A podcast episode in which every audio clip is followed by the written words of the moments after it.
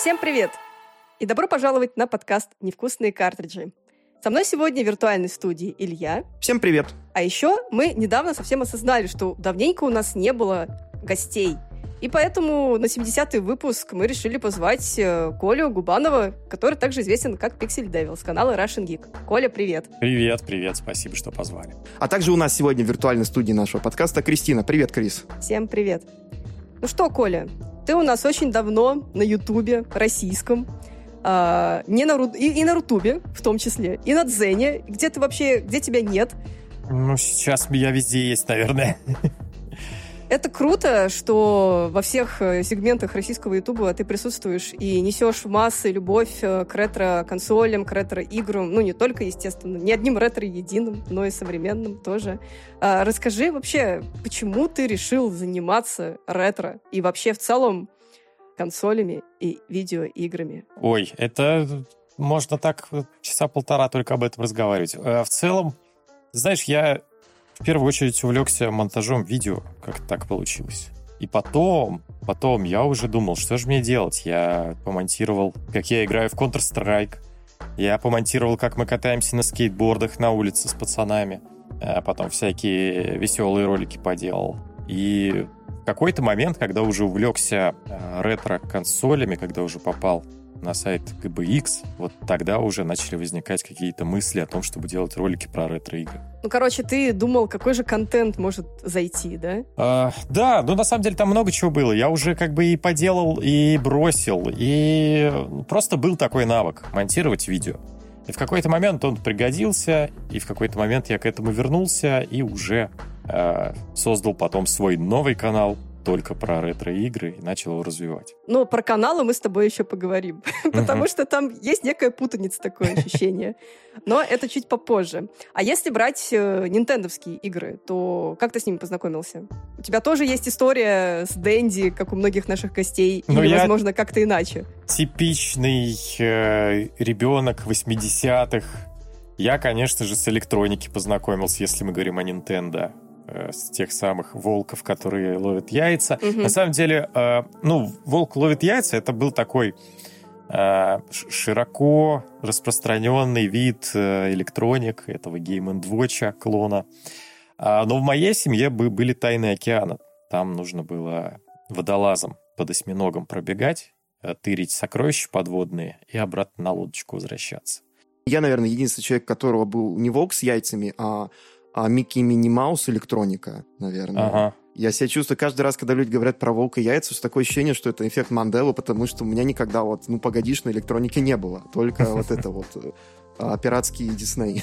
Не, у меня прям электроника, э, в смысле, прям Тайны океана были, я в него много играл, и, соответственно, потом, ну, опять же, да, банальная история, потом Дэнди, потом я услышал слово Nintendo в программе Дэнди Новая реальность, Э, но, конечно же, как и у большинства людей, у детей того времени, у моих родителей, не было денег ни на Game Boy, ни на Super Nintendo. И в каком-то уже э, осознанном виде я захотел играть э, в игры и консоли Nintendo во времена Nintendo DS.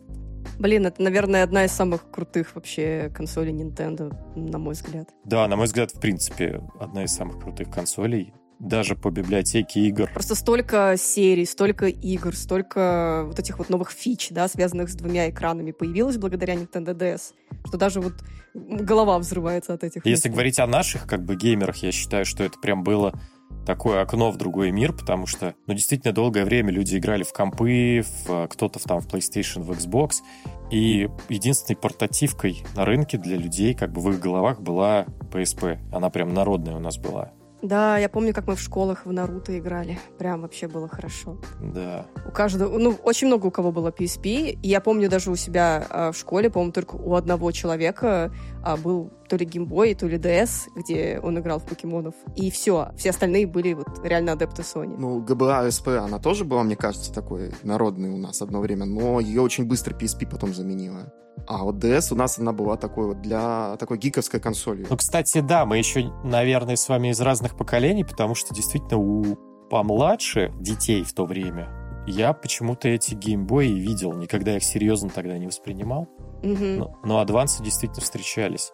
Адвансов ближе к, это, к концу десятых, вот точнее, точнее начало десятых, вот уже э, было довольно много на самом деле.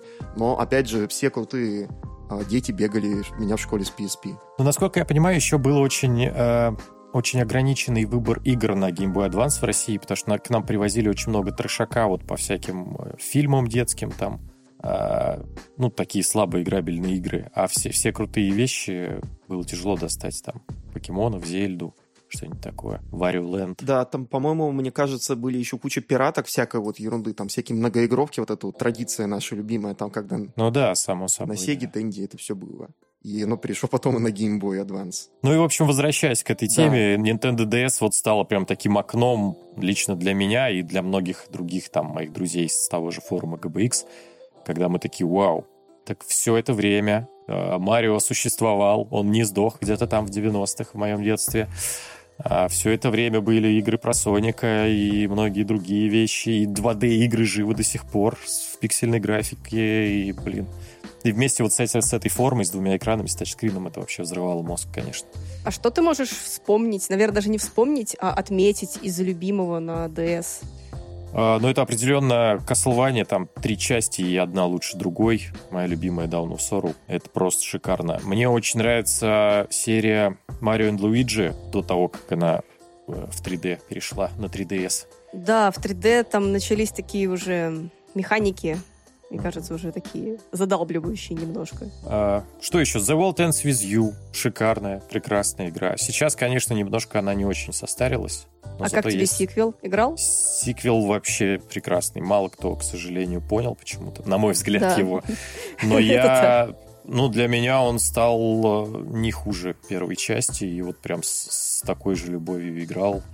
Я, честно говоря, восторгаюсь музыкой из второй части. Я не играла, так чисто смотрела и слушала, и музыка это прям что-то вообще какое-то невообразимо крутое, столько стилей намешано, и все это так гармонично звучит.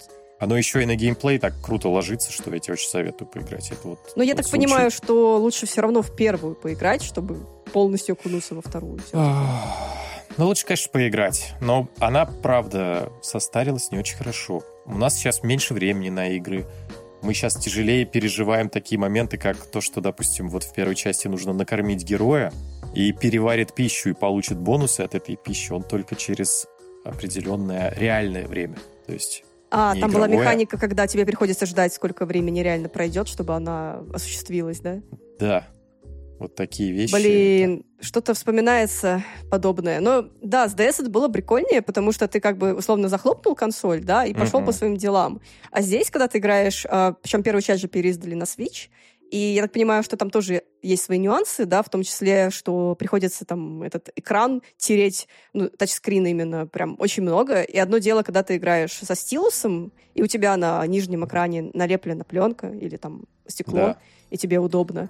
А на свече все-таки это не так удобно. Поэтому вот тоже вопрос, какая версия все-таки, наверное, оригинальная это лучше. Я думаю, оригинальная лучше. Я не играл в переиздание, но тут, опять же, форма самой консоли играла роль, потому что у тебя битва происходила на двух экранах в оригинальной игре, и ну, а, а у свеча один экран. А там два экрана, на каждом свой герой, и одним ты управляешь на стилусе, а другим управляешь на крестовине. То есть это прям совсем другие тактильные ощущения.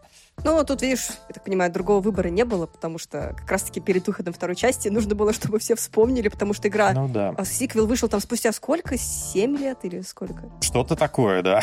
Что-то там прям очень большое, все забыли уже, и было бы, да, действительно странно, если бы они не выпустили версию, чтобы напомнить людям о том вообще, что их ждет в сиквеле. И тут э, мы не смотрим в сторону соседнего скверовского франчайза Нир, у которого э, ремастер первой серии вышел только спустя там сколько лет после выхода второй. То есть получается Нир, как Нир репликанта, Нир автомата. Да. Ой, там вообще, это можно рассуждать уже там на полчаса как минимум. Первые версии в японского региона и европейского, американского, это такая ерунда была. Ну да ладно. А, я думаю, тогда мы можем а, плавно переходить э, к более современным портативкам от Nintendo. Раз уж мы начали обсуждать Switch-версию uh, The World Ends With You, uh, расскажи, пожалуйста, а какие игры ты в последнее время вообще играешь вот на Switch? Какие у тебя там есть, может быть, что-то любимое, чтобы ты посоветовал?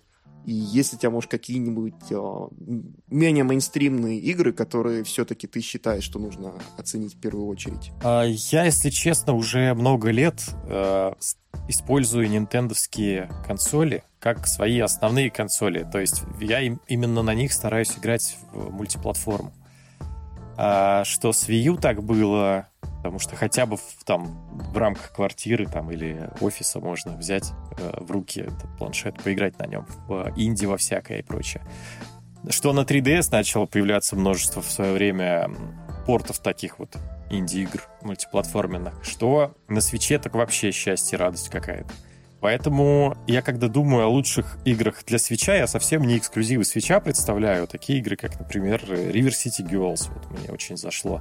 Переосмысление этой серии Кунио-кун. А, опять же, вот черепахи, ниндзя недавние, прекрасные, великолепные. Сколько раз ты их прошел? Э, да сложно сказать, честно говоря. Я столько раз их даже стримил, чтобы ачивки выбивать там. Да, я просто сложные. читала там как раз список ачивок и просто офигела от того количества а, движений, которые нужно сделать, чтобы вообще их получить. То есть, типа, ну, если смотри, один раз там... прошел игру, ты ничего вообще не получишь почти. Там четыре черепахи, значит, Сплинтер, Эйприл и Кейси Джонс. Это восемь героев. Значит, восемь раз я ее точно прошел. Ну, еще, наверное, пару. Это если говорить про целые прохождения. А были еще, типа, когда запускаешь стрим, там, и в один тот же уровень по кругу играешь, пока ачивку не выполнишь. Угу. И там еще есть аркадный режим, насколько я помню, где ты умираешь, по-моему, Да, кстати. Навсегда. И аркадный мы проходили. Мы аркадный на харде проходили в мультиплеере. Жесть. Прошли? Прошли. Кайф. Ну, от тебя другого и не ожидаешь. Было сложно. Я, я, одному, кстати, вообще капец, как сложно. Вот Но я вот играла вдвоем, можно... и нам даже в story mode было довольно сложно. То есть мы там помирали достаточно часто. Вот. Ну вот такая вот разная аудитория. А я запустил story мод э, на нормале и расстроился, что сразу на харде не запустил, потому что было в первый раз скучновато. Ну, ты же просто в целом много играешь подобное, поэтому у тебя просто, мне кажется, пальцы уже навострились, и они уже ну, такие, да. а, фигня. Так, ладно, черепахи, идем дальше. Провокационный вопрос про черепахи. А, геймпад или аркадный стик предпочтительнее? А, больше, конечно, геймпад, потому что все-таки как-то с детства руки растут в ту сторону. Mm-hmm. Но люблю поиграть на аркадном стике в игры, предназначенные для аркадного стика. То есть, если играть в какие-нибудь там второй Street Fighter, но это прямо игра, она делалась для аркадного стика и потом только портировалась на домашнюю платформу. В него реально приятно играть на стике и удобнее гораздо. Потому что все управление заточено на эти повороты. Ну, а черепахи, это получается такая, она более консолидированная, поэтому, хотя она аркадная, это будет, можно ее на геймпаде очень неплохо сыграть, как я понял. Ну, конечно, современные так уж точно, они же делаются под современные да. геймпады. И все тестируется на них разработчиками. Ну, вот если это, конечно, говорил, не очередной кстати. порт Икаруги. А, ты говорил о том, что у тебя Switch, по сути, ну, больше основная консоль, да? И я как раз вспомнила, как я смотрела недавно видео Digital Foundry на тему Sonic Frontiers. Я так и знал, что ты это упомянешь. Где они поставили по удобству Switch-версию на самое последнее место, потому что говорят, если хотите получить там полный experience, то лучше играйте на PS5 или Xbox Series X. А если хотите там еще лучше, то вообще на ПК. Вот. И Switch послали в самый конец. Слушай, ну я версию? Я, нет, не играл. А я вообще как бы не отношусь вот при всем при этом к фанатикам свеча, которые во все играют на свече, там, в Skyrim, в Ведьмака. То есть я отдаю себе отчет, у меня есть PlayStation 5, если игра делалась там под какие-то современные там стандарты крупных игр, там, AAA или типа того, конечно, я ее запущу на PlayStation или на компе. Но вот в основном-то я играю не в такие игры, на самом деле. То есть это, можно сказать, тебе такая больше для Индии э, мультиплатформы система. Но Конкретно я... такой вот э, менее требовательных инди-игр. Да, и это, в принципе, большинство, ну, большая часть игр, в которые я играю, это нетребовательные игры, это 2D-игры. Я их больше люблю просто. Угу. А как тебе идея свеча, как вот такого вот машина для портов э, игр, там, получается, поколения PS2, первого Xbox, там, может быть, раннего 300, Xbox 360, PS3 интересовали тебя когда вот такие вот вещи? Наподобие вот этих вот ремастеров анимуши, там, резидентов и прочее. Или же все-таки ты считаешь, что это больше, они себя чувствуют лучше дома на большом экране? Слушай, я считаю, что это великолепная вообще инициатива портировать все подряд на Switch, потому что вот для занятых людей, там, для нас не, ну, точнее, наоборот, не нас, не задротов, которые по три консоли дома, да, а это очень удобно, когда у тебя в дороге, в руках там игры с самых разных консолей. Но просто лично я э, связал как бы уже свою жизнь, свою работу с э, ретро-играми, поэтому для меня всегда ценнее поиграть на оригинальной консоли. У меня там все это есть, PlayStation 2 и прочее, и мне всегда приятнее поиграть на ней. И дело не в том, что на телевизоре или в портативе, а дело в том, что для оригинальной платформы игра, когда выходила, и ты в нее играешь именно в том виде, без подтянутой графики, там, без каких-то улучшений, ты в какой-то мере познаешь историю, и для меня это важно. Тут, тут тогда вообще единственное, что вопрос задать тогда, а какой ты, у тебя, можно тогда сказать, любимый монитор или телевизор для ретро-игр? А, потому что я полагаю, что, наверное, все-таки многие любят, а, кто-то любит такой максимально крутой вот ELT-монитор там а, телевизионный от Sony, вот эту вот а, серии у них там а, PVM, BVM, по-моему, а кто-то uh-huh. говорит, что нет, это не аутентично, нужно играть на а, таком-то боль, на каком-нибудь тринитроне консюмерском и обязательно через тюльпаны. Да, через композит, да, с размытием, и чтобы цвета были как задумывалось, и прозрачность не пропадала в Сонике. Знаю я все да, эти да, споры. Да, да, да, радуга в Сонике, в Гринхилле. Это да, радуга. А, не, на самом деле я как раз на Sony PVM играю в основном. Мне такая картинка нравится больше всего, опять же, помимо того, что для глаз очень приятно. А, такую картинку и захватывать э, в качестве геймплея для роликов а, стоит в первую очередь, потому что мутная композитная картинка на YouTube в 1080p на это смотреть уже невозможно. Вот. Еще у меня был недавно опыт с телевизорами Bank Olufsen. Это э, премиальный такой бренд 90-х э, годов. Э, ну, точнее, он до сих пор существует. Там у них техника и по 300 тысяч продается, всякие там домашние какие-то комплексы кинотеатров.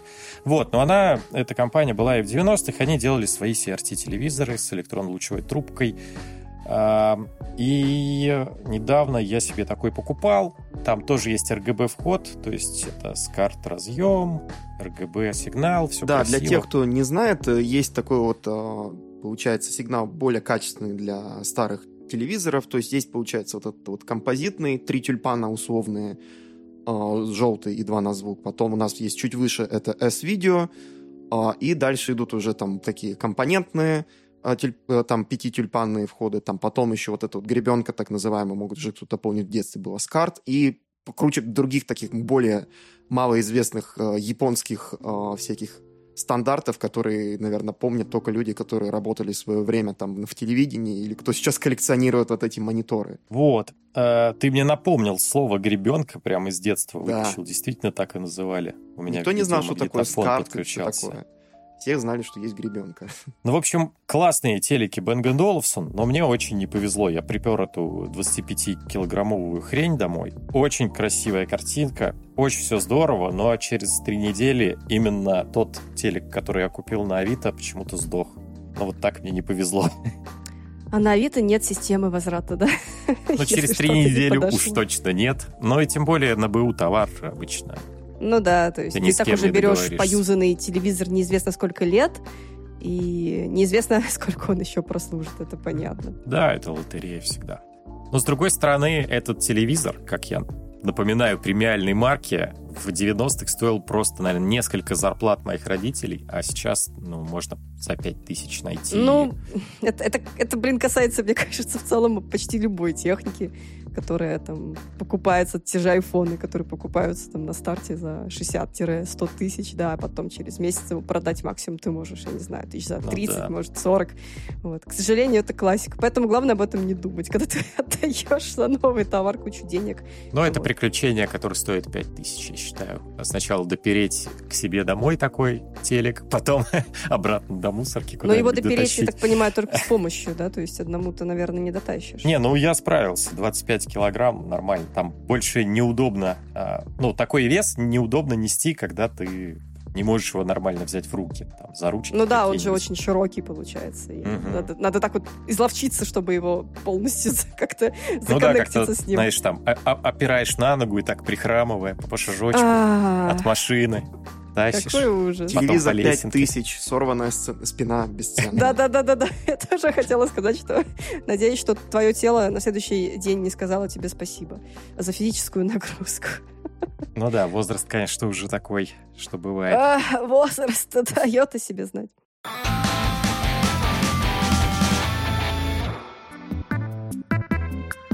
Мы так много говорим про игры на Switch, хотя их сейчас проблематично купить. Физические копии выходят все реже, а их цены в российских магазинах оставляют желать лучшего. Но не все так плохо. Есть магазин Switch. Ребята предлагают на выбор хороший ассортимент игр и карт оплаты. Просто меняешь регион своего аккаунта и пополняешь счет через них. А сколько там стоят игры? Ну, к примеру, новинка Sonic Frontiers будет стоить всего 3599 рублей, а Nier Automata 2399. Играйте и покупайте без проблем и переплат. Ссылку на магазин мы оставим в описании подкаста.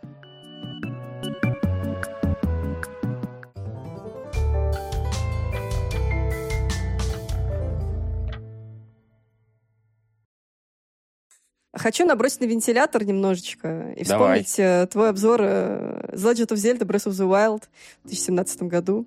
Вот. Ты говорил, что тебя игра не впечатлила, поставил ей 7,5 из 10.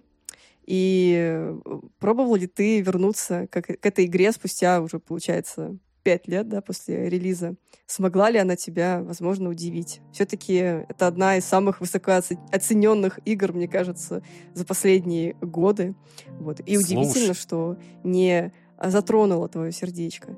Или все-таки затронула? Это, короче, был офигенный момент в моей карьере, а, когда максимальное количество людей меня не поняли тогда в комментариях под этим видео. А, игра меня на самом деле впечатлила. Очень даже впечатлила. Я даже в том ролике говорил, что игра замечательная. Тот ролик в основном был не про то, что Breath of the Wild какая-то плохая игра.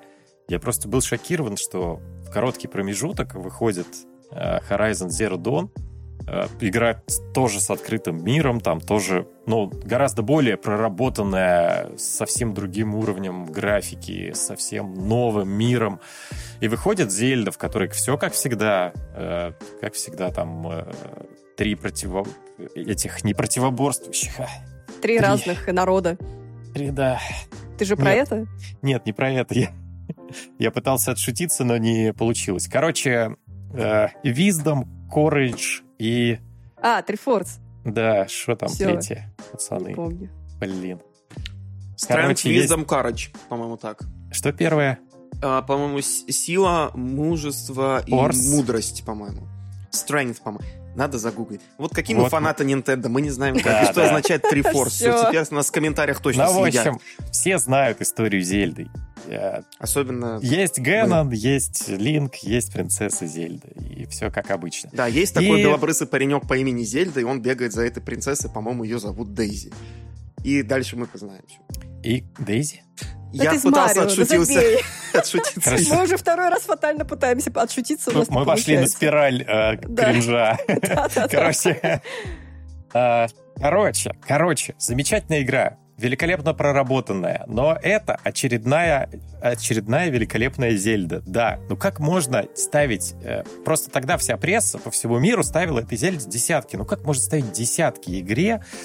Ну это же несерьезно, которая типа опирается на кучу предыдущих игр, и все, что в ней поменялось, это то, что можно лезть на гору и соскользнуть с нее, когда она мокрая. Ну, условно говоря. Э, да, большой мир, куча мелких загадок. И при этом ставят Horizon новому IP, там какие-нибудь 8 или 7 с половиной. Вот этого я не понял, поэтому я записал такой ролик. А, и как бы от своих слов-то я в нем не отказываюсь. И за много что я похвалил Зельду, за что-то поругал. Но она действительно, мне кажется, пустоватой. Я не очень люблю в 3D-играх вот этот эксплоринг, а, когда ты кучу времени просто бежишь. Да, когда ты сражаешься, это здорово. Когда ты решаешь головоломки, это здорово. Но сколько между ними ты проводишь времени для того, чтобы просто перемещаться? Вот не знаю. Ну, я, да, я понимаю, о чем ты говоришь. Э, особенно, наверное, тут знаешь, в чем еще может быть проблема? Что все-таки Horizon, она более сюжетно ориентированная, такое ощущение. Кстати, да? То есть да. там сюжета навалили... Ну, он не то чтобы там самый супер интересный, но он достаточно интересный. То есть не могу сказать, что он прям совсем плохой. Он э, такой прям... Э, вот, как бы а, вот если бы, да, там в будущем что-то вот произошло такое, что все, Земля переродилась, что было бы с ней? Вот примерно такой вопрос. И, в uh-huh. принципе, они вполне на него отвечают, да, разработчики. А все-таки Зельда — это игра, мне кажется, больше про развлеки себя сам. То есть она супер зашла людям, потому что ты там можешь делать всякую дичь. Ты можешь там улететь на бревне в стратосферу, вот там, не знаю, сделать так, что в моба ударит молния, если ты кинешь вовремя, да, там какой-нибудь меч и так далее и тому подобное. То есть она супер на эксплоринг. Может да. быть, вот это тебе не так зашло. Ты абсолютно в точку попала. И я действительно не люблю игры, где нужно раз развлечь себя самому. То есть для меня это какой-то пройденный этап. Я в такие игры играл, больше я не хочу в них играть. Это, я не знаю, вот люди, наверное, любят в Майнкрафте себя развлекать. Зельда — это что-то для более взрослых, может быть, людей. А я чувствую, что я в таких играх просто теряю время. И как бы я совершенно нормально отношусь к тому, что есть другое мнение. И мое мнение — это не истина там в последней инстанции. Просто вот для меня это 7,5 из 10. Ну, мне кажется, это, наоборот, интересно, потому что большая часть людей, когда поиграла, все действительно там воспевали оды, да, и mm-hmm. должен же быть кто-то, кто такой, ребята, откройте глаза. И, кстати, я считаю, что 7,5 из 10 — это не плохая игра и непосредственно, это очень хорошая оценка. Я просто еще сдержан в оценках. Ненавижу, когда все вокруг говорят 10 из 10. Это а, слишком, нельзя ставить.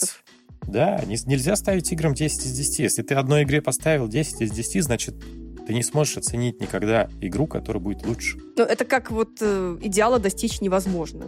Да. Поэтому нельзя называть что-то идеалом. Да. Да и вообще линейка оценок видеоигр в последние там 10 лет уже давно превратилась в оцени игру от 5 до 10. Да, да, да, да, да. То есть если игра получила 50, там, 60 на метакритике, все, это провал, это, да. это фиаско. Считай... Это же те же самые гайдлайны, ну не гайдлайны, вот эти вот э, вещи, когда разработчикам говорят, что издатель ставит ультиматум, что если вы получите 85 на метакритике, то вы получите премию. если, не, если будет у игры 84, извините, ребят. Ну да, к сожалению, это все а, конвертируется в продажу очень хорошо, все эти оценки. Это да. Люди, когда видят зелененькую, мне кажется, циферку на метакритике, сразу такие, а, игра хорошая. Слушай, а вторую часть ты ждешь вообще? А, ну, в целом, да. Я вообще стараюсь, знаешь, ничего не ждать и ни на что не надеяться уже. О, это тоже мое мотто. Прям согласна. Устал э, обжигаться об свои надежды. Но я обязательно, да, вот как только выйдет на старте, возьму. И сделаешь обзор? Э, сложно сказать. В моей э, работе я даже вижу, Я даже вижу заголовок. Меняется. Снова 7,5 из 10. Блин, ну ради такого можно и сделать. Не, на самом деле, если серьезно, у меня сейчас многое меняется, и, как бы и в личной жизни, и а, из-за этого и в работе, и я боюсь, что на обзоры новых игр меня как-то перестает хватать. Ну, понятно. Может да. быть, какое-то мнение в телеграм-канале, вот с этим проще. А, Чем? типа пару абзацев просто черкануть, да, и да. опубликовать. Ну, то есть ты возвращаешься в классическую журналистику, по сути.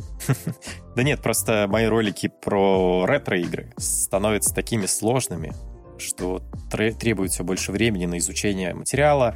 Я стал снимать видео в 4К, это такой гемор на монтаже, но получается так хорошо, что невозможно Очень, да. Слушай, я делать. хотела тебя как раз поздравить, у тебя же последнее видео в тренды попало, там какое-то там первые да. 50, да?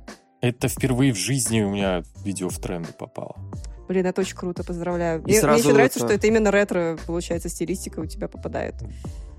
Причем не ролик, который я делал несколько месяцев на своем основном канале Russian Geek, а ролик на втором канале, который я сделал за неделю. Ну, раз уж ты сам заговорил о каналах, вот есть у нас такой вопрос о том, что у тебя изначально канал назывался Pixel Devil, но да. потом ты его переименовал в Russian Geek.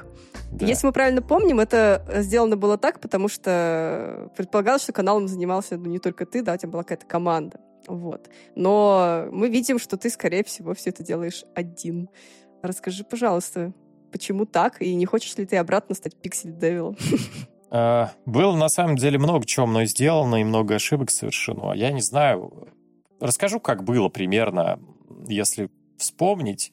Я тогда увлекался э, каналами э, самыми разными, и среди них на YouTube был канал Фелиции Дэй. Он назывался Geek and Sundry, кажется.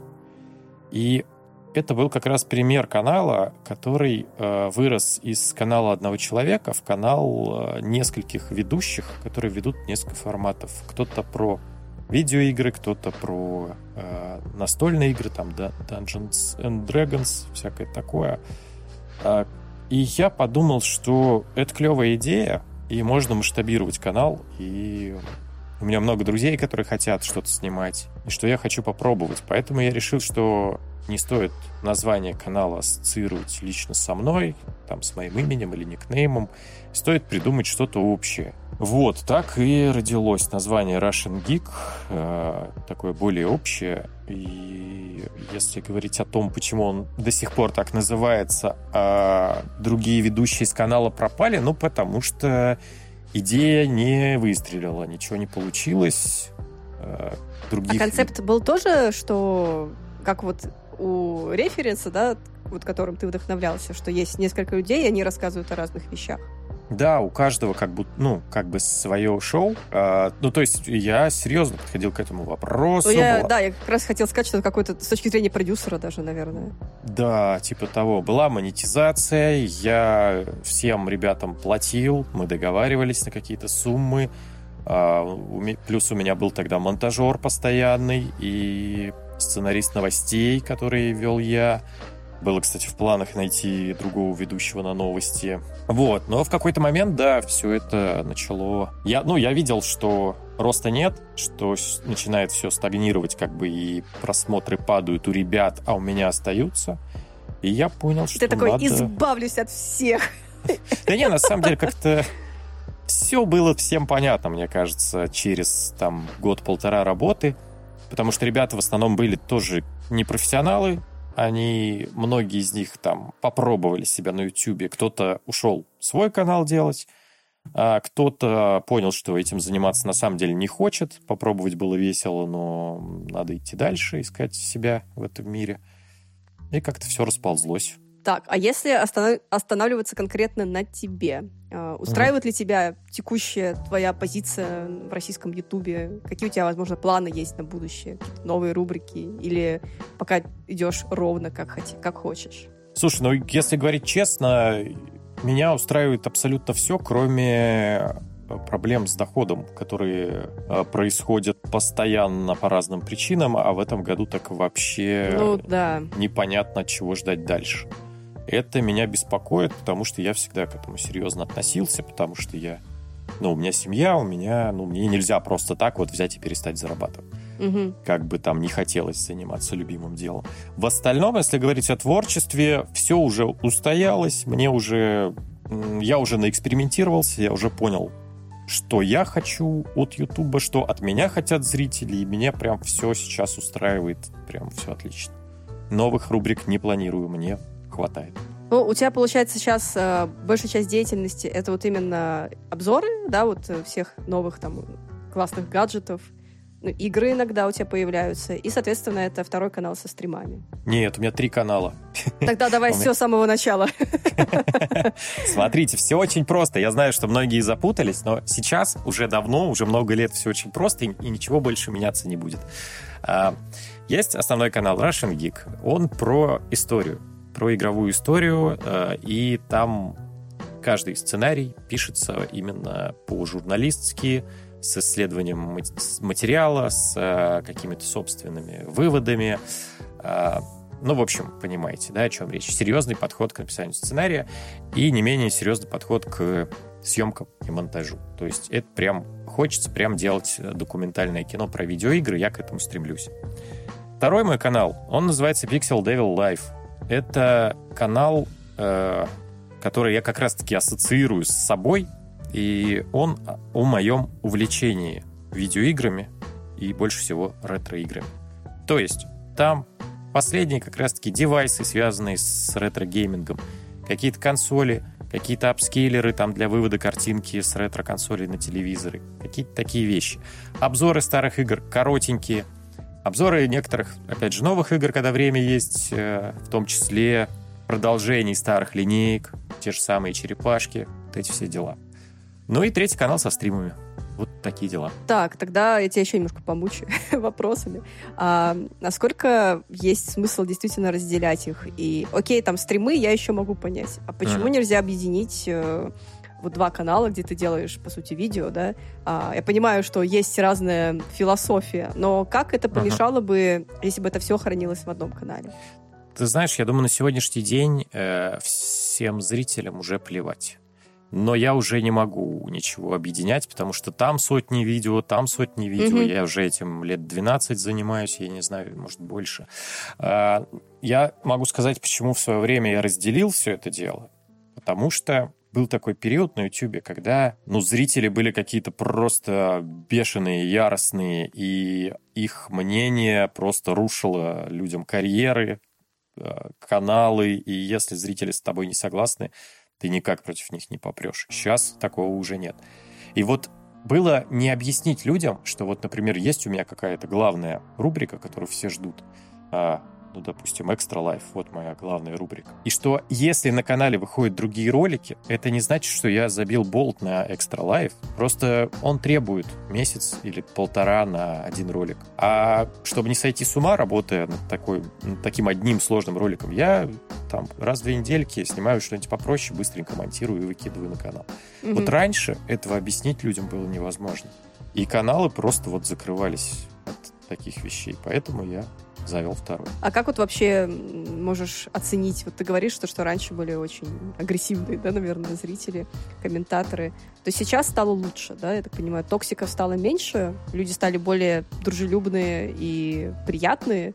Ну, токсиков в интернете, мне кажется, всегда было очень много, и тяжело измерить, когда их больше и когда меньше. Я больше про то, что э, платформа YouTube она как-то закрепилась в головах людей, и люди сейчас больше понимают, что такое профессия ютубера. Они понимают, для чего нужна реклама, они меньше там злятся, когда реклама появляется в роликах. Раньше это же вообще был кошмар какой а, они понимают, что вот реклама Можно пошутить нужна. про то, что сейчас рекламы вообще нет. Да. Если это, конечно, не интеграция. Ну, естественно, да. Я имею в виду приролы и вот это все. Вот. И также было и с этим. Ну, в смысле, вот также и с э, другим контентом. Люди сейчас понимают, что есть ролики, которым нужно время, чтобы их сделать. И чтобы не оставлять людей без контента, и чтобы канал не пустовал, и алгоритмы YouTube там еще тебя в уголок не забили, ты делаешь другие видосы. Сейчас как бы люди понимают это. А если говорить про твою рубрику про конструкторы Лего, Угу. Я помню, что она тоже была очень популярна у тебя. Да и в целом, честно сказать, а, особо контент-мейкеров в области конструкторов Лего, ну, не то чтобы сильно много. И, скорее угу. всего, они больше даже ориентированы на детскую аудиторию. А, твой последний выпуск вышел в 2017 году. Почему ты решил закрыть рубрику? Где Лего? Больше неинтересные конструкторы, скажи честно. Все, Кристина требует Лего. Вы даже не представляете, насколько это сложная история. Я на самом деле тогда мало о чем задумывался, был молодой и шутливый, но э, что у нас произошло в 2014 году, я думаю, и так все знают. Что-то случилось. Э, некая, да, заварушка на полуострове. И что произошло после этого? В течение года э, сильно начал обваливаться рубль. То самое знаменитое повышение э, курса доллара, когда доллар стоил 35 рублей, а потом резко начал стоить 60. Ох, это время, когда доллар стоил 35 рублей. Помните, все шутили, как Fix Price, Fix Price наконец-то завезли доллар. И это было немножечко смешно. А сейчас мы смотрим да. на это с ностальгией. Ну так вот, и, э, во-первых, наборы резко стали стоить в два раза больше. Э, это раскатывалось, ну, не сразу. То есть сначала произошел, произошли события всем известные, потом к концу года 14 собственно, произошел скачок валют, вот, это, вот этот вот. А потом как-то еще какие-то поставки Лего были какие-то месяцы, потом начали новые поступать. Они же там сезонами их завозят два раза в год в основном наборы. Потом наборы стали стоить, ну вот резко, почти в два раза дороже. А при этом какой-то общий хайп на ролике про Лего спадал, ну, не резко, но постепенно спадал. И в какой-то момент вот встретилось э, два, э, два уровня. если можно так сказать. Это сколько я тратил на набор Лего а, для ролика и сколько я зарабатывал с этого ролика. А тогда рекламы mm-hmm. вообще почти не было в роликах. Ну вот именно прямой, только ютубовская. Соответственно, только монетизация. И в какой-то момент, ну, я понимаю, что все, э, ролики, все, что могут сделать, это купить набор, который куплен для этого видео. Ну, ты такой, м-м, не очень интересно, да? Не хотелось, не хочется этим дальше заниматься. Это э, еще не все. Это еще ага. не все. Еще после этого пару лет прожили э, ролики про Лего. Каким образом? Э, дело в том, что я начал сотрудничать с Лего Россия. И поначалу это было очень здорово и весело. Мы Потому что тебе больше не приходилось тратить деньги на конструктор, да? А вот и нет. Ого, так.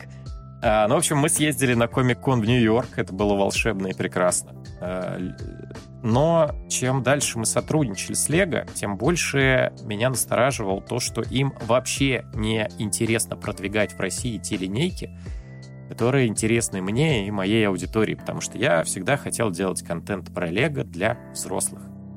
То есть дети, они и так посмотрят, если им интересно. А взрослым интересны конкретные наборы, гиковские какие-то.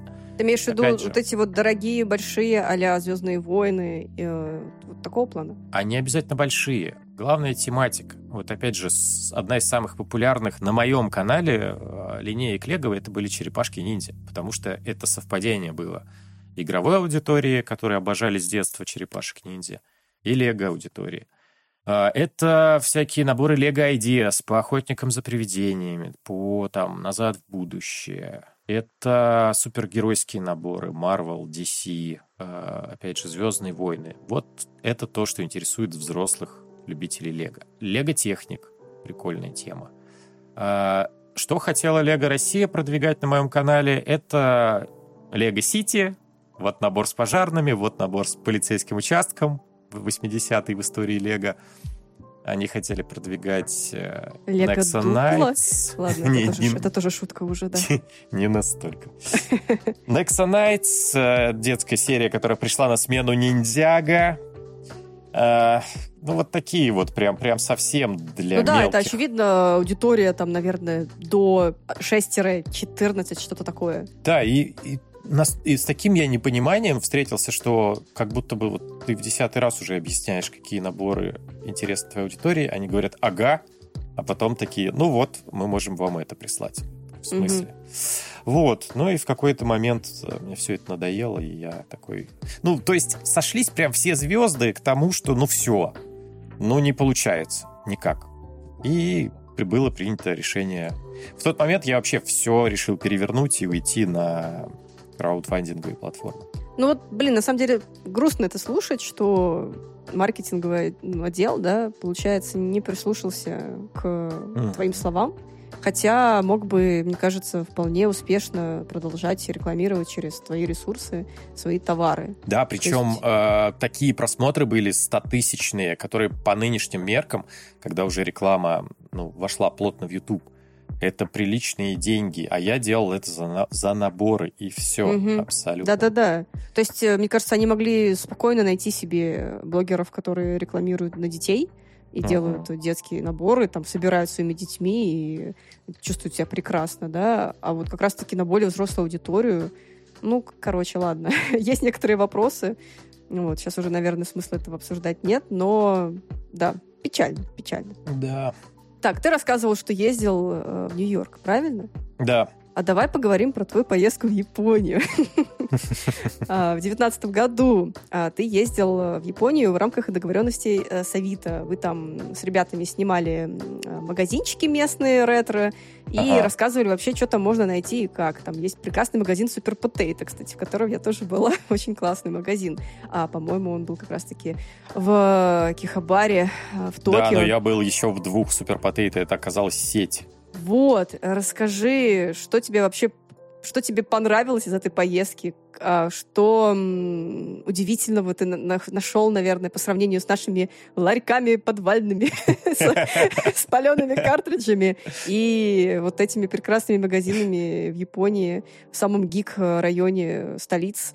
Э, ну, не только Токио, и в других. Вот. Что тебе больше всего запомнилось? Звучит как отличная тема для ролика. Что лучше, Митинский радиорынок или Акихабара? Ну все, записывай, Сейчас у людей уже нет выбора, так что да, только остается вспоминать э, другую жизнь. А, вообще было волшебно. Да блин, для мне кажется, любого гика попасть в Японию, особенно вот геймера, это огромная мечта, и очень здорово, что получилось это сделать прям перед э, всеми вот этими напастями, перед пандемией буквально. А магазинчики. Мы были в трех городах а, с моей женой Валей. Это Осака, Киото и, соответственно, Токио. И просто в каждом а, гоняли по игровым магазинам, и впечатлило лично меня больше всего то, что э, в Японии практически нет ретро-игровых магазинов как таковых. И в Японии практически нет э, магазинов с современными играми тоже. В Японии просто есть магазин видеоигр. И ты приходишь, и там сразу все. От самых первых игр до самых современных. И так практически в каждом игровом магазине. То есть картриджи для Famicom буквально везде, куда ты не зайдешь. И это меня поразило, то что как будто бы в Японии нет прошлого, нет ретро-гейминга. Просто есть просто гейминг. Мне еще, знаешь, что понравилось? Что в обычных магазинах, каких-нибудь а книжных, есть mm. какое-то отделение с э, играми для консолей. И они все в прекрасном состоянии. Я помню, в какой-то мы заходили в магазин, и там были бэушные игры, и бэушные всякие фигурки, мерчи и так далее. И там было здорово очень дешево, все в потрясающем состоянии. То есть не знаю, как там пользуются люди, люди вообще вещами, но они просто в прекраснейшем состоянии. И за очень хорошие деньги я была в большом восторге. Да, это, скорее всего, ты говоришь про сеть Book Off, где книги, а там, где бэушные, это Hard Off.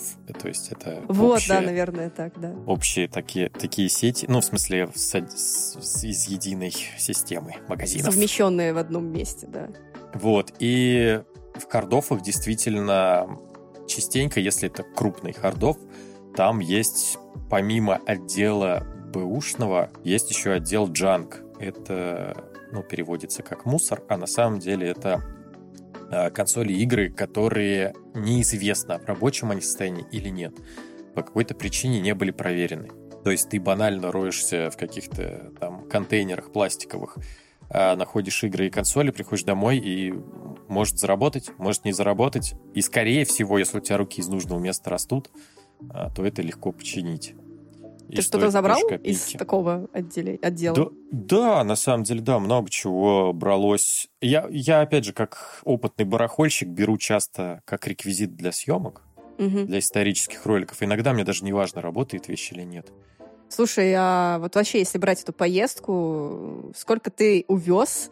А, хватило ли тебе твоего чемодана? Или тебе пришлось докупать? А, это это кошмар был на самом деле, потому что, э, ну, действительно, у нас с Авито был большой спецпроект, э, соответственно, коммерческие деньги выделялись под э, выставку на Игромире. Деньги... Да, я, я, я просто вытираю слезы, потому что как раз-таки мы с тобой этим затепались тогда. Было очень классно. Вот. Деньги были крупные, и э, консолей надо было купить много для целой выставки и привезти все это в чемоданах. Да, чтобы потом выставить уже на Игромире, на стенде Авито в музее под да. стеклом. В общем, поехали мы с э, одним большим чемоданом и одним маленьким. С двумя клетчатыми сумками. Типа того. И, насколько я помню, 23 килограмма э, на один чемодан можно провозить в самолете без доплат. И на одного человека можно два таких чемодана привезти. То есть э, 46 килограмм на человека получается. Короче говоря, покупая, покупая консоли, э, мы купили еще два чемодана огромных, и обратно ехали с четырьмя чемоданами. Бедная моя жена Валя, которая тащила два тяжеленных чемодана, и я два тяжеленных чемодана. В общем, три из этих четырех чемоданов были забиты практически полностью. Там 20 с лишним килограмм. Жесть. И ты такой, сами... дорогая, это все инвестиции в будущее в канал, ты не пойми меня неправильно.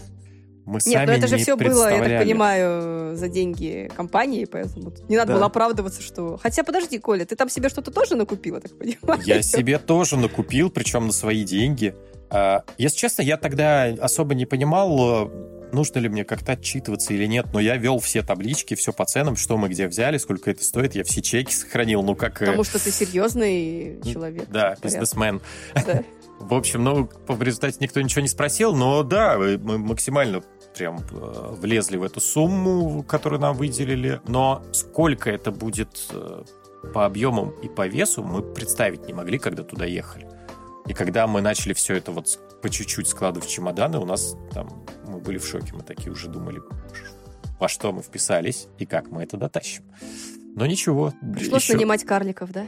Пришлось э, нанимать на самом деле, ребята из Авито, с которыми мы работали, а, они же тоже в этот момент были в Японии, они ездили на Токио Гейм Шоу, набирались там опыта, так скажем. И э, когда я приехал в Токио, когда мы приехали в Токио, это был последний город из нашего путешествия, мы, я, я с ними связался и сказал, ребят, можете немножко себе взять чемоданы, потому Отсыпать. что... Мы, Похоже, да, похоже, мы не довезем. Мы примерно так же, когда в Германию на Gamescom ездили тоже с коллегами. Но там, правда, были не консоли, а вонючий сыр, но тоже тоже неплохо. Так что себе бы я еще больше купил, если бы не этот проект но места было уже не так много. Ну, с другой стороны, у тебя очень крутые, мне кажется, воспоминания остались. И что в целом ты, по сути, ездил в Японию по работе, как настоящий успешный бизнесмен, действительно, э, который исследует э, рынок японских развлечений. Само собой. И сам проект, э, вот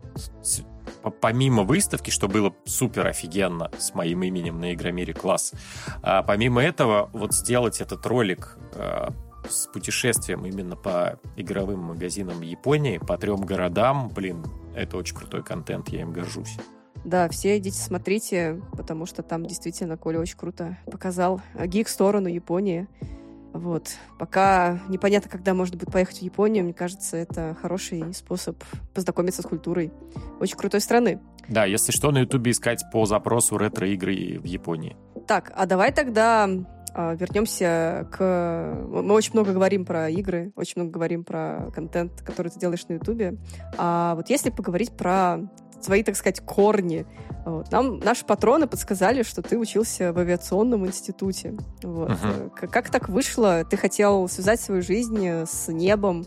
Почему в итоге не получилось? Э, как вообще ты сюда попал? В общем, вкратце.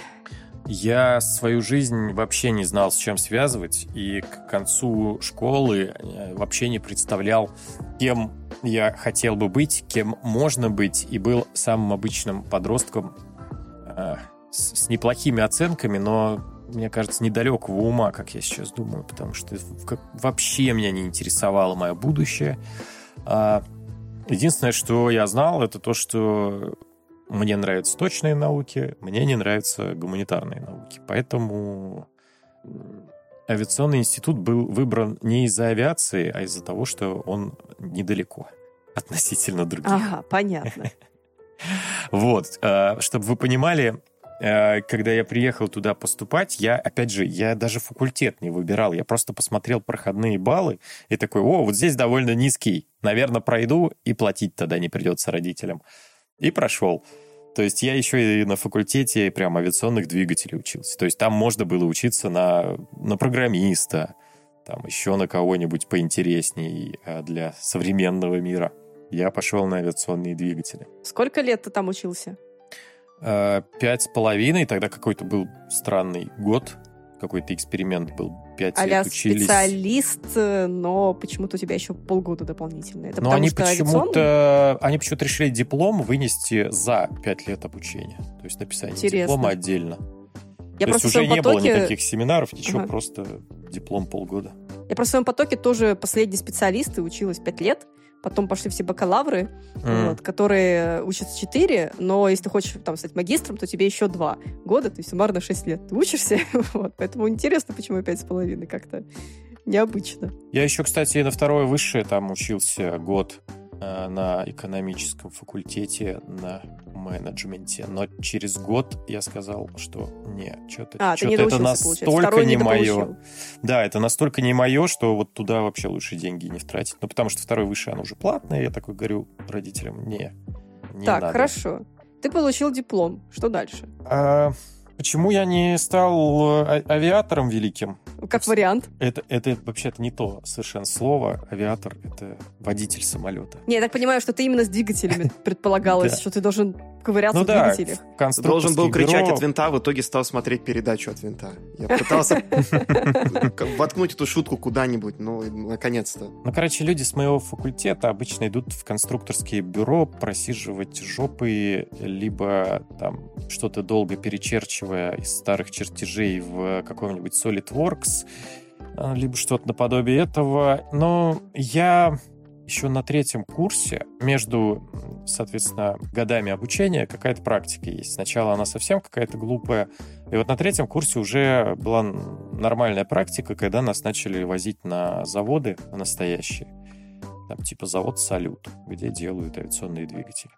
И вот тогда я увидел людей, э, в, которые превращ... в которых превращаются выпускники мои, и я понял, что ну, это просто не мое, как бы без каких-то обид, ничего такого. Я понял, что ну, не этим я хочу заниматься, что мне ближе все-таки какой-то IT, наверное, компьютеры. Я тогда уже в техподдержке какого-то провайдера работал, учась в универе. Я, ну, я просто понял, что я доучусь, я получу диплом, чтобы родителей не расстраивать и чтобы там, не знаю, в армию не забрали, условно говоря. Ну, потому что надо но буду себя искать в чем-то еще. Угу. Вот. А YouTube как-то совершенно ожидала случайно. сейчас какую-то историю, знаешь, там какую-то действительно, что вот мое сердце всегда, там, не знаю, тянуло к небесам, там, я смотрел мультики Гибли и мечтал быть в этом самолете. Ты знаешь, я вообще не такой человек. Я как-то, наоборот, с детства мне, у меня в голове не укладывалась концепция того, что бы где-то работать на кого-то. Это банально сейчас звучит, но правда, вот, ну, вообще никак. Я никогда не хотел там пять дней в неделю ходить на работу. Ну, не как все не хотел, а вот именно противоестественно это для меня было. Я всегда работал на, на, на каких-то работах либо сутки через трое, либо два через два. То есть и как-то со временем я вот понимал, что мне и творчество нравится, хотя вот мне близки точные науки, но мне больше нравится творчество. Я думал, как? Вот как мне зарабатывать творчеством? Я без Как понятия. монетизировать контент? И, ну, Ютуба-то еще, по сути, не было, когда у меня все эти мысли в голове были. И я при этом не раздолбай. И я хочу что-то делать. И я трудолюбивый. И какой-то момент вот появление Ютуба оно вот так произошло вот в нужный момент моей жизни, что если бы не это, я бы не знаю, чем я занимался. А, а как ты сейчас свой... Вот ты говоришь, что, что пятидневка не мое. А как ты сейчас э, настраиваешь свой график? У тебя, я так понимаю, ты трудолюбивый, делаешь реально крутой, годный контент. А как ты так планируешь свое время, чтобы везде все успеть и поснимать, и написать, и помонтировать? И при этом еще заняться какими-то личными делами, семьей и так далее. Как у тебя получается вообще? А, если честно, я долгое время а, как раз-таки увлеченный тем, чтобы действительно связать, связать свою жизнь с Ютубом и с э, вот тем, что я делаю, с ретро-играми, с видео. А, я был очень заряженный и работал практически 24 на 7 с утра до ночи, еще по выходным, и меня тяжело было даже родным куда-то выцепить, там, на какой-нибудь день рождения, и друзьям, все на меня постоянно обижались, но я прям горел этим и прям хотел, чтобы все получилось. А, конечно же, с приходом какого-то возраста а, организм начал говорить, не, брат, что-то, ну, все-таки надо соблюдать хоть какие-то рамки приличия. Это было до 30 или после? Но это было ближе к 30, 28 в 29. Ага. В какой-то момент я так много работал, я так много еще снимал всего, вот как раз, когда был только канал Russian Geek появился. Я так много всего снимал, что я перед камерой так часто сидел, что к концу недели я был просто выжат по эмоциям. Я, э, я уже не понимал, вот я сейчас приехал к друзьям, допустим, в бар, и мне весело, потому что мне по-настоящему весело, или мне весело точно так же, как на камеру, потому что вот здесь смешной момент в видео. И я начинал просто, ну, чуть ли не связь с реальностью терять. терять. Ну, рефлексировать такой, еще, накручивать себя. Да, я такой, блин, а где вообще я настоящий, и остался ли он? В общем, такие загоны были, и это прям серьезно меня как начало подрывать. Я такой, вау, так, все, теперь мне нужно отдыхать. и как-то все работать поменьше. Угу. Но, но я все равно долгое время и работал и по выходным, и как-то до сих пор умудряюсь сейчас еще и стримить по вечерам, так скажем, во, во вне рабочее время, как я это считаю. То есть ты 8 часов отработал, как на работе, а потом еще постримил. Ну, стрим это же все-таки, мне кажется, ты, во-первых, играешь, ну, конечно, тебе приходится еще вести себя на камеру, общаться с подписчиками. Ну, да. Но ты да. уже, мне кажется, в таком это авторежиме делаешь. Что, Наверное, даже да. Это действительно отдых уже в какой-то степени. Плюс общение в реальной жизни, ну, в смысле, в реальном времени, это тоже, мне кажется, для аудитории важно. Да. Но, по крайней мере, я могу сказать, что вот сейчас, к 35 годам, к тому времени, когда у меня уже появилась дочь, я наконец-то сделал себе субботу и воскресенье железно выходными, вот прям, чтобы не а, случилось. То есть тебе я... стоило дождаться рождения ребенка, чтобы так сделать, да? То есть, да, теперь вообще никаких вариантов. Если Блин, раньше я что-то не успеваю, я все равно выходные Очень доделал. тебя поздравляем. У тебя очень красивая дочка. Спасибо. Как тебе быть папой? Блин, мне очень нравится. Мне прям... Ты спишь? Сейчас, да. Э, первые самые месяцы, конечно, было тяжело. Да было как-то это, не до сна. Ты такой как ты можешь спать, когда ты не понимаешь, что там происходит рядом? Хотелось посмотреть все время, заглянуть, все ли в порядке. Угу. Ну, вот это инстинкты это классика. родителя, наверное. Ну да. А сейчас, сейчас нормально. Блин, наверное, уже думаешь, как вот подрастет, ты будешь ее, ей показывать свою, музыку, свою, свой музей, говорить, что вот, папа то-то, то-то, и будешь ее потихонечку учить играть. Это же так круто. Доча, было такое вре- время, когда не было такой вещи, как YouTube, интернет, и мы все видео записывали на вот эти вот большие прямоугольники, называются видеокассета. И... Да, на самом деле нет. Об этом я пока не думаю, потому что а, на меня сейчас свалилось столько знаний о детях, что я прекрасно понимаю, что там как бы в ближайшее время даже, ну, лучше ребенку вообще ничего не показывать, даже экран там мобильного телефона, как только она видит его, это прям вообще ее не оторвать. Маленький ребенок, несколько месяцев, он не понимает, что происходит. Там все такое красивое, цветастое. Какие там видеоигры? Еще несколько лет нельзя. Это да, да, несколько лет это понятно, я имею в виду, знаешь, на перспективу. Я пока не думаю о таких далеких перспективах. Ну да, да. Пока у тебя другие заботы. Будешь потом да. думать, наверное, об этом. Да. Так, что, Илья, что ты, может, что-то у тебя были какие-то вопросы? А, ну, что можно сказать-то, в принципе? Я просто вот не знаю, как вот возвращаться после такого вот, ой, э, поездки, семья, дети. Я такой, давайте что, поговорим еще немного про Nintendo. Ну, в целом, да. Подкаст-то у вас как называется? Невкусные картриджи. Как раз для того, чтобы дети не пытались съесть. Вот, мы и зациклили. Зациклили тему. Отлично. Давай тогда поговорим о тех картриджах, которые а в рот нельзя, но можно тогда вставлять консоли. Давай, наверное, вернемся тогда к теме новых наших приставочек. Вот в 2013 году в ролике с распаковкой Wii U ты говорил, что из-за ситуации с отсутствием интересных каких-то игр на Vita, на 3DS, ты отказался от идеи покупать консоли на старте. И вместо этого говорил, что решил ждать год после, до того, как покупать. Но PlayStation 5 и Switch ты купил в месяц выхода.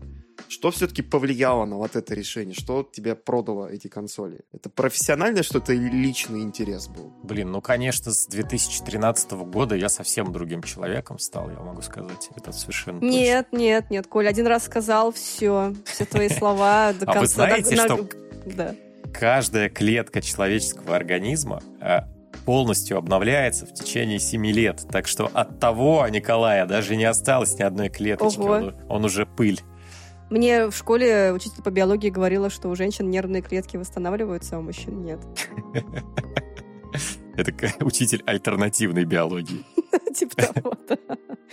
Короче, ну, во-первых, хочу поправить. Э, ни одной Nintendo Switch я не покупал, спасибо Nintendo Россия. А, а во-вторых, ну, действительно, мое мнение поменялось. Э, дело в том, что, э, ну, во-первых, для того, чтобы такое вот появилось мнение, когда лучше купить консоль на старте или нет, а, у тебя должны, ты должен быть очень сильно стеснен в финансах. Ты хочешь выжить из этой консоли все. Сейчас у меня несколько поменялась ситуация. Не то, чтобы я стал супер богатым, а дело в том, что я как-то ровно стал относиться... Ну да, действительно, достаток стал получше, чем в 2013 году, а, когда я работал, наверное, на трех работах еще. А, сейчас проще что-то купить, и я отношусь к этому так, что лучше а, застать весь жизненный цикл консоли лично для меня, потому что история игровая — это то, что мне интересно. Я очень жалею, что я вот пропустил в своем детстве многие консоли, потому что там на Super Nintendo не было денег, а какой-нибудь Sega Saturn вообще не было в стране. И сейчас у меня есть возможность наблюдать, э, как живет Switch от своего там старта и до самой смерти. Как живет очередная PlayStation. И когда-нибудь, там, через 10 лет, мне этот опыт пригодится для того, чтобы сделать очередной классный ролик. То есть это какая-то философия уже. Вот такие дела. Да, меняются клетки в нашем теле, меняются консоли на нашей полке, меняются игры в дисководе или в слоте для картриджей. Это красиво звучит. Да. У нас какой-то не философский выпуск. Ну, мы, кажется, это каждый раз, когда начинаются вот такие вот выпуски, которые у нас идут ретроспективы, мы начинаем думать о жизни, о семье, о поездках, о детях, и начинаются вот такие вот интересные разговоры. На самом деле мне очень нравится, что мы говорим не только о, о конкретных играх, но о том, как они на нас влияют, и как мы потом, может быть, будем об этом говорить в будущем, и вообще там всякие другие более интересные культурные вещи, может быть. Но я думаю, что у нас уже потихонечку заканчивается, наверное, вопросы. Да, давай я быстренько... Да, давай. Быстрый последний вопрос. А, Коль, а какие у тебя, вот если брать именно нинтендовские серии, какие ты можешь выделить и назвать своими, наверное, самыми любимыми? Так, нинтендовские серии. Ну, я определенно очень люблю э, платформеры, вот основные игры про Марио. И как двухмерные, так и трехмерные. Это прям, наверное, мое самое любимое. Это вот то, то что во многом переизобрело в свое время. Видеоигры, э, первый Super Mario Bros. для Famicom. И вот до сих пор Nintendo удается как-то быть лучшими в этом деле, на мой взгляд. Супер Марио Odyssey понравилось? Да, понравилось, очень понравилось. Крутая. А, что еще из Nintendo? Ну, я люблю Зельду, я не фанат, я не знаю там всех тонкостей, там, местных рас э, и вот этого всего, но я всегда с удовольствием играю. До сих пор там еще, наверное, только половину игр в серии прошел. Их очень много, этих Зельд, с ума сойти можно. А, Какую можешь же, выделить? Э, Link to the Past для Super Nintendo моя любимая нам на данный момент. Ага. На стримах проходил Link's Awakening для Game Boy Color. Тоже очень классная. А, скажи, вот, а как любитель uh, Link to the Past, как тебе был Link Between Worlds ремейк на 3DS? Ну, не ремейк, вот. а такой сиквел, uh, ремейк вот такого вот плана, получается, там был. Ну, он, по-моему, да, такой сиквел больше. Uh, к сожалению, стыдно прежде всего перед самим собой, что вот когда она вышла, я такой, блин, Link to the Past для SNES моя любимая, обязательно в эту надо поиграть. И вот так и не добрался. Как-то вот все не, не срастается. Даже картридж не купил до сих пор. Она, кстати, по-моему, довольно небольшая по продолжительности, что-то в районе 8, может, 10 часов. Так что Ой, это вообще идеально. Не упускай, она классная. Ее одно время, по-моему, даже раздавали всем э, владельцам 3DS, которые купили там году 14 вроде бы, вот так вот. Было такое время, там, купите э, 3DS и какую-то игру, по-моему, там что-то еще, третью игру получаете Да, была такая, как раз mm, воспользовалась. Вторую, да. Вот, блин, были как... Вот когда-то у Nintendo реально были выгодные вот эти вот акции. Можно было очень хорошо урвать игры а сейчас все, что ваучеры они делают, это вот эти вот ваучеры, да, дурацкие. Скидки и так там игры дорогущие да. по 5 тысяч, блин, одна игра, они еще ваучеры дают. Ну, такое. Еще две игры придумал нинтендовских серий, точнее, которые люблю. Ну, во-первых, блин, извините за банальность, все игры большой тройки назвал, но Metroid-то я люблю гораздо больше, чем The Legend of Zelda. Особенно 2D-игры и то, что Dread вышел, я прям был счастлив. Дред у меня это то, как у тебя с Link to the Past. Я такой, ой, круто, Дред. Купил на картридже примерно во время а, в, несколько дней после вы, выхода, там, когда он у меня дошел до магазина. Положил на полку, такой, скоро поиграю. До сих пор не воткнул и не, не поиграл. Хотя я такой, ой, круто, там это так офигевал от Zero Mission, все пытаясь там это Super Metroid до конца допройти. Uh-huh. Потом еще что там Prime играл. Ну, мне кажется, Dread, она такая очень под настроение. Она все-таки больше мрачная, на мой взгляд. То есть в нее нужно прям окунуться Да, мне кажется, каждый, каждый Metroid такой, мне кажется. Ну, в целом, да, да, согласна. Про какое-то одиночество. Ну, за исключением этого Federation Force, когда они попытались там этот кооператив, и никому не понравилось. И это была игра для 3DS, поэтому на которой уже там это, на исходе жизни консоли. Да, помнишь такую, Коль? Я сейчас задумался. Это такие были чиби солдаты Metroid Федерации. Prime Federation Force, по-моему, так она называлась. Да, да, да. Это, она очень странная какая-то была. Я, по-моему, ее дропнул прям сразу. Да, это был кооператив. Ну, неудивительно. На 3DS. Да, все, я у меня всплыл какой-то, знаете, скриншот в голове этой игры, и я вспомнил, как она выглядит. Да, я очень быстро перестал в это играть. Самое развлекательное. Как ты думаешь, что сейчас происходит с Metroid Prime 4? Спустя столько лет о ней вообще нет никаких новостей. Ну, как бы чисто из предположения э, мое. Скорее всего, кто-то что-то очень долго делал, а потом какой-нибудь важный человек пришел, вот как в свое время Миямото пришел и сказал, что Ocarina of Time еще не готова. Делаем ее еще два года, когда уже как будто бы можно было выпускать. Я думаю, что-то такое случилось, в Nintendo так любят типа игра получилась хорошей, но недостаточно хорошей для того, чтобы занять свое место среди нашей библиотеки. Примерно, по-моему, такое же было с оригинальным Праймом, когда там Миямото пришел в ретро и такой говорит, так, все, что вы делаете, это плохо, вы все делаете плохо, я сейчас буду вас гонять палкой, и, а, ну вот идея вот с Метроидом хорошая, доводите до ума, а, я вам буду еще кидать всякие мистические подсказки про то, как что Самус может менять головы, и вы будете додумывать это все за меня. И в итоге вышел Metroid Prime такой, примерно в одно время что-то с Хейла как раз он вышел, и, на удивление, неплохо продался для GameCube. Но, Но он в Nintendo, на насколько я понимаю, вот такие процессы происходят не совсем так, как э, привыкли другие разработчики. Там не просто говорят, вы все бездарности, типа, и э, переделываем игру заново. Там просто есть несколько таких визионеров, так называемых, которые переосмысливают игры на каком-то тактильном уровне, на эмоциональном, и вот они любят вот допилить до, до чего-то большего, чем просто хорошего продолжения. Так вот, э, чтобы не быть банальным, Скажу еще одну серию нинтендовскую, которую я просто обожаю. Это Rhythm Heaven, Rhythm Paradise, она же просто великолепная серия ритм игр. Жалко, что нет новых. И всратенькая а... немножечко. Абсолютно всратенькая. Мы, я не знаю, я столько раз показывал друзьям в свое время версию для DS как раз-таки, где с стилусом там надо играть. Это люди так смеялись просто от некоторых мини-игр, что мне их успокаивать приходилось. Ты видел твиттер, кстати, по-моему, главного художника Rhythm Heaven, Rhythm Paradise, тот uh, Кота Киути? Он, а, нет. Uh, пос, uh, загугли, то есть у него очень интересные такие арты он выкладывает, как раз в стиле Rhythm Paradise, там еще для WarioWare, по-моему, делал кучу дизайнов, и он там одно время рисовал там всякие мемчики и прочее, то есть как это популярно в интернете, там это если у тебя есть ты талантливый человек, то ты обязательно uh-huh. начинаешь использовать талант для того, чтобы постить мемы в Твиттере или еще где-нибудь там. Ну, я не знаю, будет ли Твиттер существовать на момент, когда мы будем выкладывать этот подкаст, потому что кто знает, что там происходит. Может, через два дня закроется. какую-то дичь творит просто. Спасибо, Илон. Мне кажется, это достаточно весело, на мой взгляд. Да, это как вот, не знаю, мальчику дали игрушку наконец-то в руки, вот он начинает там творить какую-то непонятную... Четвертую по счету уже тургу. игрушку получается у Илона. Ну, да. У него был PayPal, вот теперь у него это что, Tesla, SpaceX, Boring Company, теперь Twitter. Не давайте ему игровую студию в руки, а то он вообще все, всех с ума сведет. Да уж. Ладно, Илья, заканчивай тогда.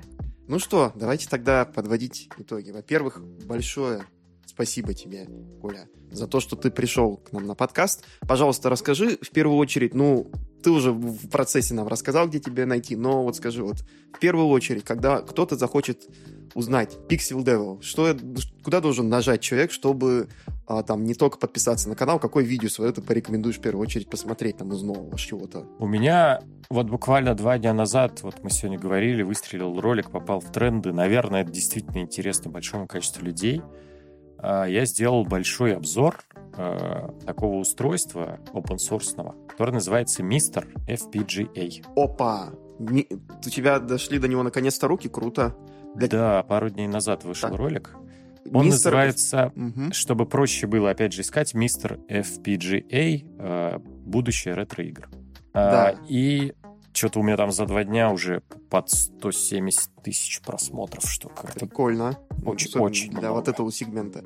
Для тех, вот, чтобы знает... заинтересовать людей, это такое устройство, mm-hmm. которое э, воссоздает ретро-консоли не на программном уровне, как эмуляторы на компьютере, а там такой стоит хитрый чип, который, э, как я говорю своим зрителям, э, как жидкий терминатор превращается в железо другой консоли, и вот с точностью там до каких-то тактов, транзисторов э, воссоздает на себе прямо схему устройства и работает прям идеально точно так же, как реальная консоль. Да, там, по-моему, это стоит в ней, как это... Я сейчас ради интереса загуглю, как переводится FPGA, и тут два варианта. Есть программируемая пользователем вентильная матрица или программируемая логическая интегральная схема. То есть, э, как вам интереснее? Это вообще, первое. Вот да. Потому что мне, э, в связи с тем, что ролик стал популярным, мы, ко мне пришли в комментарии все виды экспертов, ну, не в кавычках, а настоящих экспертов.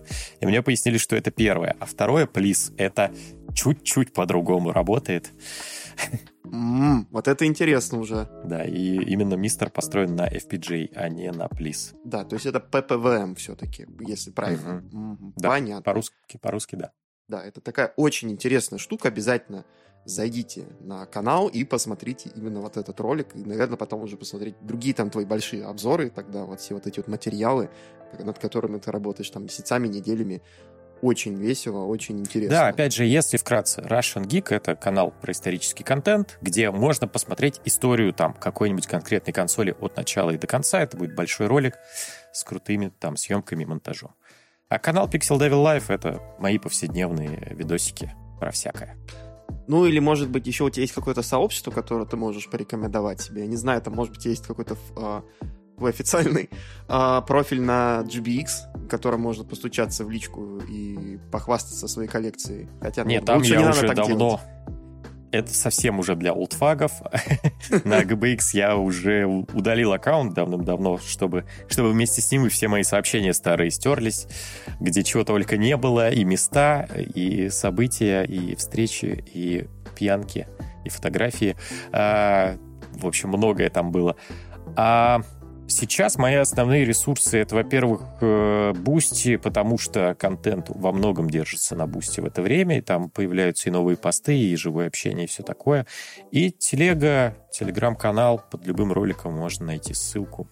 Как у тебя юзернейм на Boosty? Pixel Devil или я просто вот не помню? А, сейчас одну секунду сейчас. буквально. А, пиксель, нижнее подчеркивание, Devil. Да, пиксель, подчеркивание, да, обязательно заходите, подписывайтесь. Ну и подпишитесь еще и раз вы зайдете на Boosty, на наш великолепный Boosty, у нас тоже есть boosty.to slash yakicards и boosty.to slash pixel подчеркивание devil. Ну что, большое спасибо тебе, что ты а, пришел к нам, большое спасибо, что ты поболтал с нами, мы так душевно очень посидели, поговорили о прошлом, о настоящем, о будущем, успели немного пофилософствовать, а, поговорить даже о небесах и о Японии. Спасибо также большое вам, дорогие наши слушатели, за то, что вы прослушали подкаст до конца. Не забывайте подписываться на нас везде в соцсетях, ссылки будут в описании. Также вы можете нас слушать в ваших любимых приложениях подкастов. А, и зайдите обязательно на наш сайт yakicars.ru, подпишитесь на нас на YouTube. Мы тоже начинаем потихонечку, помаленечку, не на такие профессионалы, как Коля, но все-таки выпускать какой-то такой а, видеоконтент про игры между подкастами Огромное спасибо нашим подписчикам на Boosty и, в частности, нашему дорогому другу Денису Кошлеву и нашим суперзвездам Прокопию и Максиму Дубовому. Спасибо. И обязательно заходите, что-то у нас еще есть Телеграм, в котором мы пишем новости. И можно почитать еще наши тексты на сайте yakicars.ru. И там у нас, по-моему, должны быть новые интересные обзоры на всякие интересные вещи. Точно, что у нас есть, там я не скажу, потому что я уже немножечко начинаю засыпать, потому что я после работы немного кипячу, у меня уже мозг кипит. Просто закончи выпуск и все. Да. И твои страдания закончатся. Ура! Итак, еще раз, всем спасибо, всем пока-пока. Чмоки в щеки. Всем пока.